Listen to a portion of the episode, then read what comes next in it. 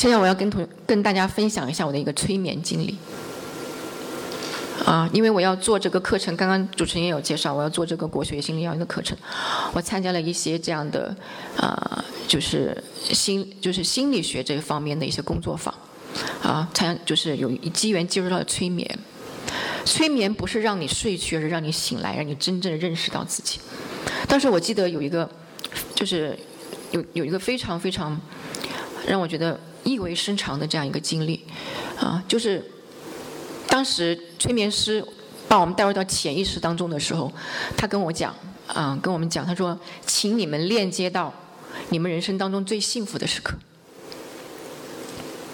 其实我是一个事业心非常强的人，我一直偷偷都希望通过我的事业上的成功来证明自己。我一直都以为我人生当中最幸福的时刻应该是事业上有所成就，但是不是。在我的潜意识当中，催眠师让我去链接我人生当中最幸福的时刻。这些幸福时刻是什么？是我孩子的天真的笑脸，是我跟友我和友人去旅途上去见去见证的那些美好，感受到那些小确幸，那些美食，那些美景带给我的愉悦，还有我。就是在，因为我也会经常去外面做一些分享，做一些讲座。就是我每次做完讲座、做完分享之后，那些受众他们从我的讲座当中受益之后，跑到前台来跟我去跟我去诉说他的这样一种收获。我浮现出来是这样一些画面，没有一个画面是跟我的功利性的事业有成的这种诉求是相关的。这是我的本性。所以这让我意识到，就是说，什么是我们如何去找到自己？啊，我前面讲了，找到自己是个非常困难的事情。那么，如何找到自己？这第一个方案就是往内向，往你的内心去观。我们需要去剥离我们的人格面具，进入到我们的潜意识当中。因为我们的人格面具让我们没有办法去真正的了解真实的自我。在这里，我要分享一下弗洛伊德的一个理论——冰山理论。啊，弗洛伊德认为，认为，他说，人的大脑就像大海里的冰山，人的意识只是浮在这个海面上的海平面上的很小的一部分，而我们的潜意识是隐没在海水当中的硕大无比的主体的部分。而我们的潜意识当中隐藏着我们巨大的生命的能量，在这一点上，我跟弗洛伊德的认认知是不一样的。弗洛伊德可能认为潜意识是是是是一种让人不安的存在，但是我认为我们的潜意识当中是无穷的宝藏，因为我们的潜意识当中隐藏着我们的本性。只要我们找到了我们的本性，我们就能够成就真实的自我。那么，我们如何去剥离这样一种人格面具？这其实就是个得道的过程。我后面要讲，得到就是五丧我，就是我把非真实的自我剥离开，就是个把非真实的自我，把这些人格面具剥离开，让你真切的去认识到你内在的自我真在真正需要什么。那么后面我又会分享这个催眠的过程，啊，这个催眠是可以帮我们达到这样一个效果的。那么。我们再来看如何找到自我的第二个方案，就是往外。前面讲的一个是往内，还有一个往外。泰戈尔说：“旅客要在每个生人的门口敲磕，才能敲到自己的家门。人要在外面到处漂流，最后才能走到最深的那一点。”意思是什么？我们要走到自己内心的话，需要我们去接触无限广阔的世界。一个人去广泛的经历、广泛的体验，才能够真正的认识自己，明白自己的所好、所恶和所长。诺贝尔物理学奖得主朱棣文啊，他在哈佛大学的毕业典礼上致辞，他说：“当你开始新生活的时候请跟随你的爱好。如果你没有爱好就去找。找不到就不罢休。生命太短暂不能空手走过。你必须对每样东西倾注深情。但是我们可以反观一下我们的家长在培养孩子的时候我们没有太多的时间给孩子去寻找自我的空间。我们把孩子的生活填得满满的，看他们去培优、去刷题，告诉他们人生只有只有这一条路，你只有学习，你考上好的初中，考上好的大学，呃，考上好的高中，考上好的大学，把你送送到九八五，然后成为精英，这是你唯一的一条路。这就等于是压制了很多孩子他们的这样一种天性，他们没有机缘去发现他们的自我。我想说的是，每个人的自我都是独特的，生命的意义靠自己定义。幸福不是数学题，最怕有标准答案。有人渴望建功立业，有人享受带娃烹饪，有人想望远行历险，有人埋首书卷花草，有人迷恋波澜壮阔，有人满足平淡如水，都是可以的。适合自己的就是最好的，没有唯一的幸福的道路。庄子说：“要自视其事，不要视人之事。”什么叫自视其事？自视其事就是听从内心。深处本性对于幸福的呼唤，而世人之事是通过迎合他人对幸福的理解去实现自我的幸福。正是说，要自视其事，不要世人之事，因为那种世人之事的幸福，它不是安稳的幸福，你在追求幸福的道路上会遭遇巨大的痛苦。罗素说：“如果你自己觉得幸福，你才幸福。”在表面上是看上去是一句开水，就是类似于白开水的话，废话，但是却极其的深刻。因为我们自己是判对于我们是否幸福的最后因，任何人都没有办法替代我们。别人告诉我你再幸福，也不可能把你送入幸福的殿堂。所以禅宗讲：“如鱼饮水。”冷暖自知，这个合鞋子适不适合你，合不合脚，只有你自己自己内心最清楚。我们来看庄子当中的一个寓言：马饿了吃草，喝渴了喝水，在陆地上奔跑，这就是马的天性。等到世上有了伯乐，伯乐说：“我善于调教马。”你看他怎么调教的？用烙铁打上烙印。用铲刀削刻马掌，给马嘴套上网兜，用绳索拴住它们，马便死了十分之二三。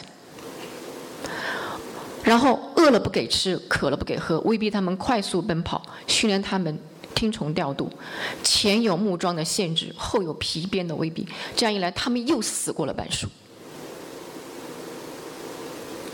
大家看一看，这马像谁？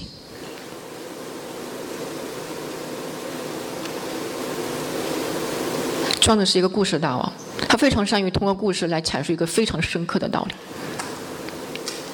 其实这是个寓言，我们可以把伯乐理解为他人或者世俗的价值标准，把经过伯乐调制过的马理解为按照他人或者世俗的价值标准来塑造自我的人。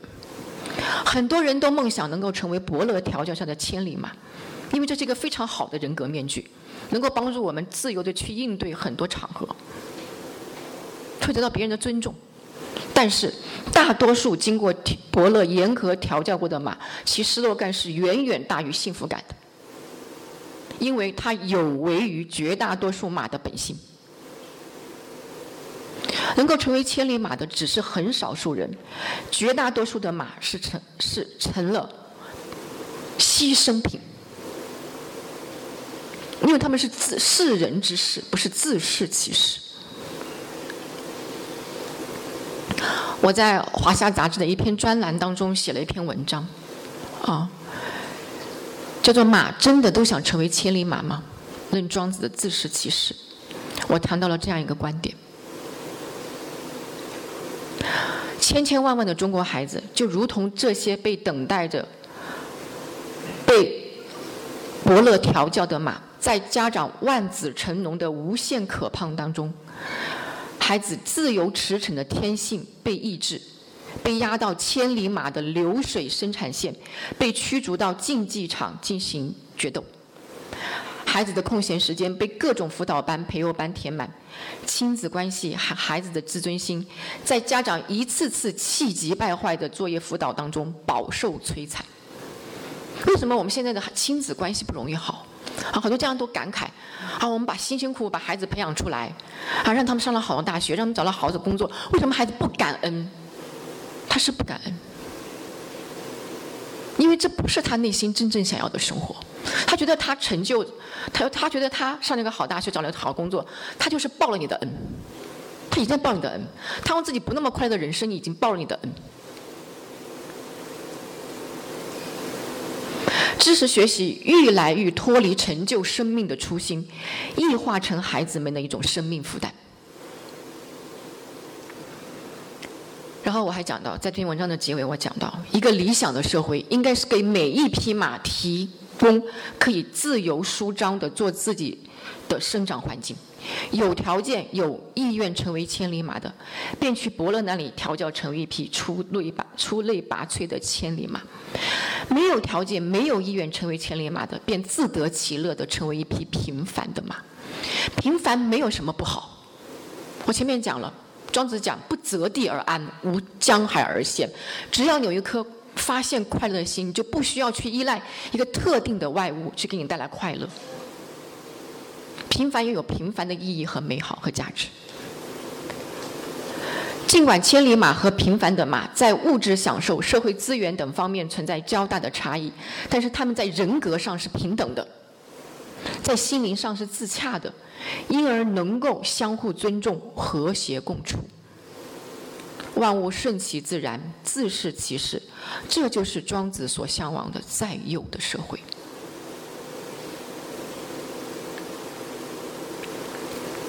其实。自是其事的这样一种幸福，是人之事的这样一种幸福观，就是一种成功学的幸福观。我们人生要幸福，就必须得成功，这是成功学的意识形态对我们人生的绑架，也可以说是支配着我们在座的很多的人的这样一种幸福观。什么叫成功？成功就是在标准化的较量当中胜出，成为佼佼者。但是我们要知道，这是一种一场 PK，一种较量，能成功的只是少数人。这少数人也未必能保证自己能够永远胜出。所以张亚东他没有安全感，他再成功都没有安全感，因为很有可能别人比自己更成功。我们在一场新的较量当中就被别人比下来，所以这等于剥夺了我们绝大多数人幸福的权利。那么人与人之间这样一种军备竞赛般的内卷化的竞争，就是这样一种成功学的恶果。我之所以失败，并不是因为我不优秀，而是对手比我更优秀。这样的话，你人生的幸福永远没有办法自我掌控，因为你不可以保证会这个世界上会不会出现比自己优秀的人，这是不可控的。我必须比对手优秀，这样一种观念成了一个紧箍咒，戴在我们头上，让我们的心灵永远无法安宁。而庄子的幸福观是一种自视其事的幸福观，你不需要成功，你即使不成功，只要你能够成就真实的自我，同样能够品尝生命的美果。成功与其说是我们的目标。不如把它当做自我成就的道路上顺带的奖赏，这就是康德讲的无目的的和目的性。其实我们不要抱着一颗必须成功的心态去做我们的事业、去学习，我们反而更容易获得成功。无目的的和睦的性，也是道家讲的无为而无不为。我觉得这个成功学的幸福观和庄子的幸福观，我觉得很很可以用，就是可以用这两幅图片来表达。这幅图片大家知道是哪里拍的吗？华尔街是吗？啊，纽交所前面的那个啊，这个牛牛气冲天的牛，你看这头牛很有力量，但是它怎么样？充满了一种紧张感，一种要与世人较量的这样一种紧绷的心态。而后面这头牛，发自内，就是我们看这个图片，我们就发自内心能感到快乐。它是一头非常自在的牛，它是一个内心散发出快乐的牛，是一头自在的牛。我们的人生不要仅仅是追求去想成为这样的牛，这样牛当然我们也需要，但是我们要给自己这样一个空间，告诉我们自己，我们不成为这样的牛也可以，我们成为这样的牛也很好。可能会有朋友说，我其实我我也想这样做，但是这个社会啊，它有种非常强的鄙视链。它就是尊重成功的人，去鄙视那些平凡的人、普通的人，所以我们会有对于成功会有一种执念，对平凡会有一种恐惧。在此，我想说，我们要想真正的从平凡的恐惧的宿命当中解脱出来，需要全社会达成一种共识。什么共识？人和人之间都是人格平等的。这个世界上只存在谁比谁钱多，谁比谁权高，谁比谁学历高，但不存在谁比谁尊贵。千里马和平凡马的区别，成功的人和普通人的区别，如果仅仅是财富的区别、权力的区别、学历的区别，这并不会让人不安。让人不安的是，它是尊严的区别。庄子说：“道通为一。”这个世界上所有的事事物都是平等的，它在道上、它的本性上都是平等的，是一种深刻的平等感。这种平等感是有如大地一般的感觉。当我们有了深切的平等感，去看待自我、看待他人、看待世界的时候，当众生都能够在平人格上平等的。被尊重的时候，我们就不会那么害怕从高处跌落，因为我们相信我们永远处在同一个宽广的大地上。这是，呃，我是，呃，这是几年前我跟我给孩子在内蒙古的大草原上拍的一张照片，孩子自由的、开心的在草原上奔跑，奔跑。我希望我们的社会能够为我们的未来、我们的孩子提供这样的一个环境，一种平等感，有如大地般宽广的这样一种平等感，这是一种安全感。在这样一种平等感和安全感之下，我们才有这样一种安全，敢于去寻找内心的自我，去实现内心的自我。我在美国返学了一年，那一年对我的，就是说给我造成给我有很多很多的一些启示。在美国的时候，我就感觉他们的一个哪怕是商场里的一个推销员，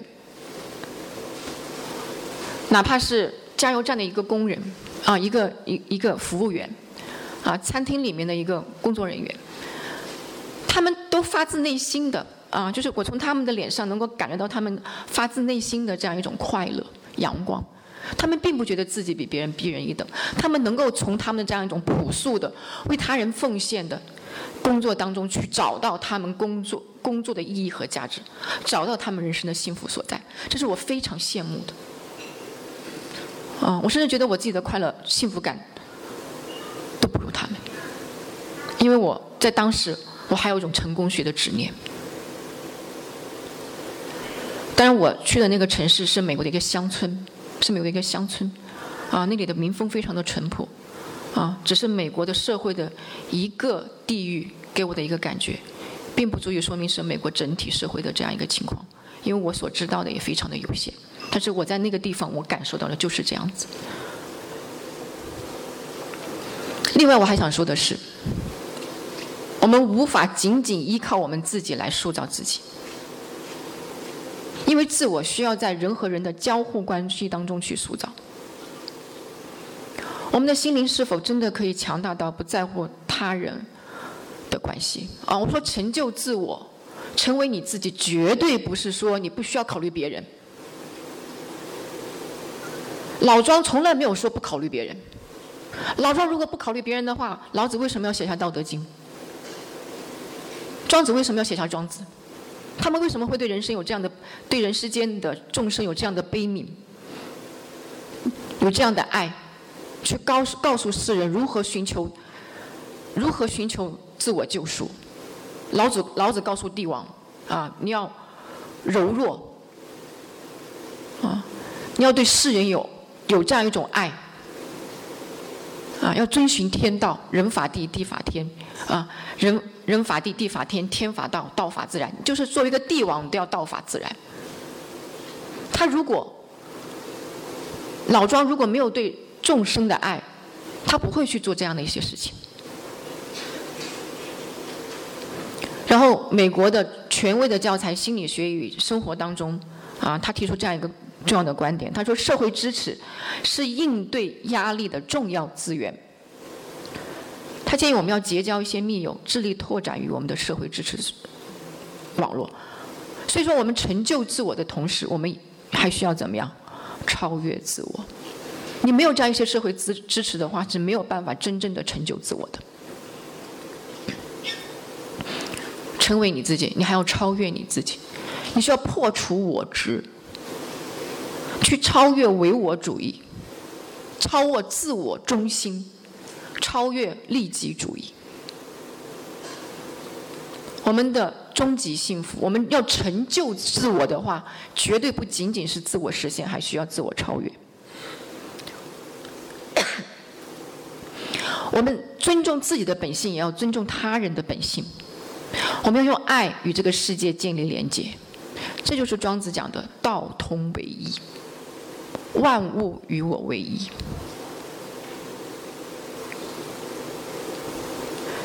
下面，我前面讲的内容可能会比较抽象，比较理论化。下面呢，我想通过一首诗歌来表达我对道的感觉，我对得到的这样一种理解。我要开花。我的身体里有花的种子，我不会因为你的期待而长成树。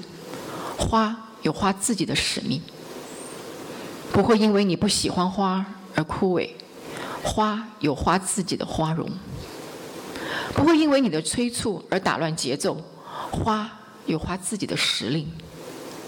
你有牡丹花的雍容，我有油菜花的灿烂。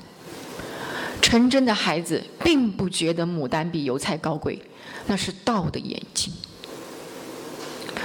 我要开花，也接受将来零落成泥，那是新一轮生命的开始。我自在绽放，也通过大地连通整个世界。我装点世界，世界也为我欢愉。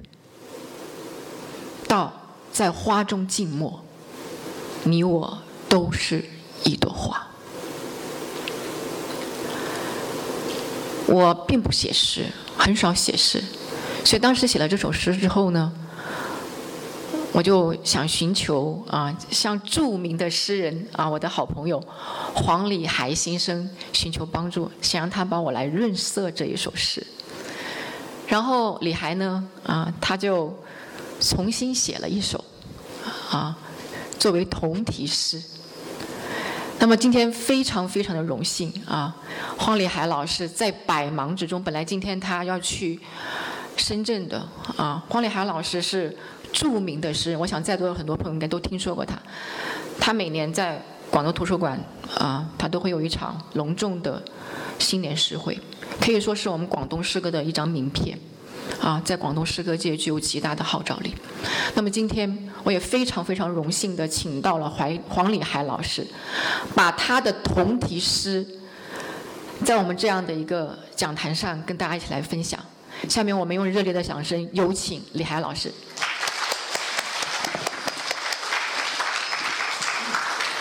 大家上午好啊，呃，非常荣幸，那王老师邀请我过来参加。呃，杨先生学堂就是听他的讲座。呃，前几天王老师写了一首关于老庄的诗，呃，就是我觉得他从一个学者的角度去理解一首诗，完了就是说，呃，希望我来也写一首同题诗，我觉得这个非常有趣，呃，因为有时候确实他是研究庄主的呃庄家。而我是作为一个读者来去看庄子，可能两者之间会有不一样的感受，所以今天我就也是非常的荣幸哈，那就把这首诗念给大家听一下。一朵花，花有它的心音，在之前的种子沉默，动身之际，念想已抒发。每一粒种子都有，每一粒种子都是月亮光照来，机缘在发生。黎明犹如黑暗的孩子，大鸟追逐影子，时为鸟，时为鱼。水银间隐含了青苔的寂静，白昼之水。无休止的流失，时间化为风，花朵脱离，比生活从死生活中脱离，逍游游的上游，逍游的上游发出了蓝色的记忆，万物的灵性不可见，草莽之声消失于万籁。从种子抵达果实的旅途，安歇之时，是一朵花，让我甩开了现实。谢谢，谢谢。谢谢李海老师的友情出演，啊，嗯，真的有非常荣幸能够请到李海老师过来，让大家从诗人的角度去理解什么是得到。那么，这个得到的幸福是一种什么感觉呢？好，在我看来，它就是与宇宙精神与道相连接，能够超越于小我，融入于宇宙大我的这样一种情怀。它是一种成就自我成就，又利他的安稳的幸福。让我们来一起看一看庄子当中对得到状态的一些描述。我觉得经常去读一读这样的话，可以提高我们的生命能量。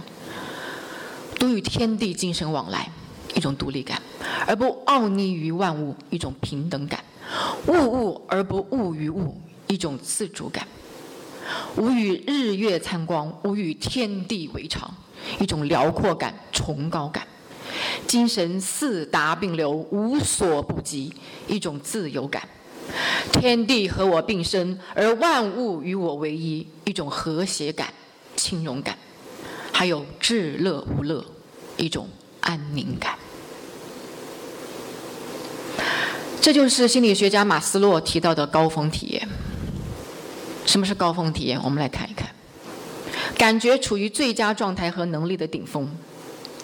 比任何时候都觉得自己是完整协调的，感觉与世界融为一体，感觉自己是命运的主人，摆脱了阻碍、畏惧与怀疑，体验到价值感和尊严感，觉得特别的幸运和恩遇，倾向于诗一般的神秘的、狂喜的、惊愕的。不知在座的各位朋友有没有过类似的体验？有，很好，我看到有朋友点头。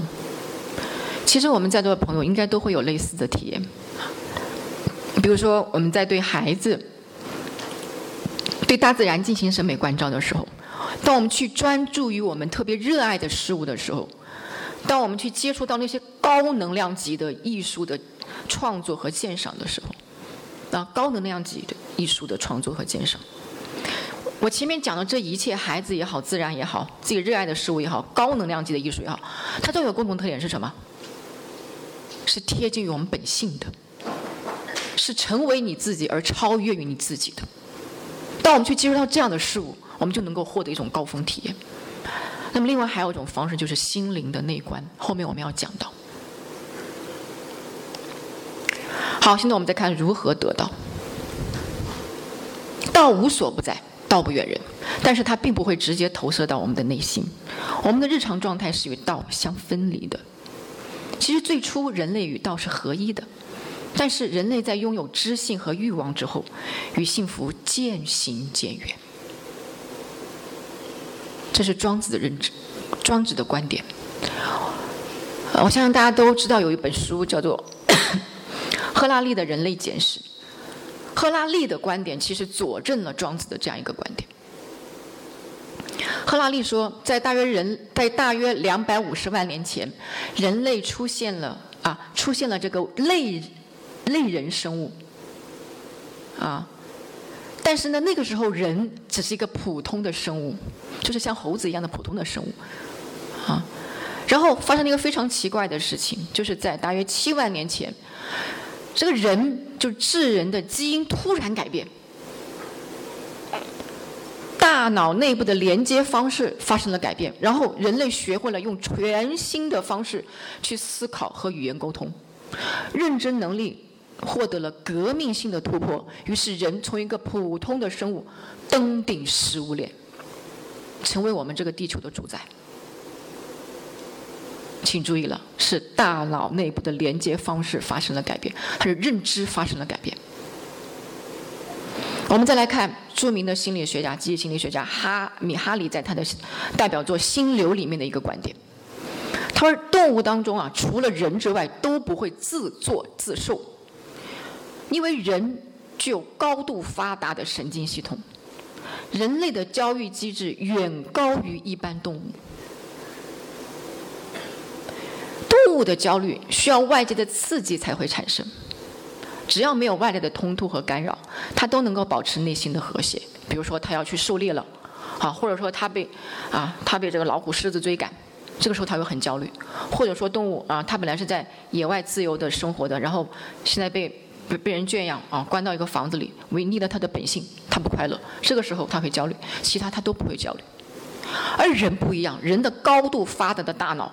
让人为过去纠结，为未来焦虑。动物吃完这一顿，它不会想下一顿，而人不一样，人不仅要想下一顿，还要想明天的、后天的，还要为自己的子子孙孙考虑，所以人非常的焦虑。我觉得人类的伟大的智慧都是相通的，在人类的伟大的著作当中。啊，我们都可以看到这种类似的表达，比如在圣经当中，啊，就有驱逐出伊甸园的这样一个故事，讲的是什么？人为什么会驱逐出伊甸园呢？亚当夏娃为什么会驱逐出伊甸园？因为他怎么样？吃了智慧树上的果实，他获得了智慧，他懂得虚荣心。他懂得用一片叶子去遮遮住自自己的私私处，他不敢以自己的本性暴露于这个社会，于是他驱逐出了伊甸园。他有了智慧，有了欲望。还有庄子里面有个类似的寓言，叫做“混沌开七窍”。混沌开了七窍之后，有了智智慧之后，他就怎么样？死了。这是个寓言，表露。表明什么？当人类拥有了这种欲望和知知性之后，让我们远离了幸福。这也是赫拉利的一个基本的观点，在《人类简史》里的基本观点：，就人类的法，人类的文明史就是幸福的衰落史。人类在改造自己、改造自然方面有着非常大的能力，而且能力越来越强，但是人类在获得幸福的能力方面却越来越弱。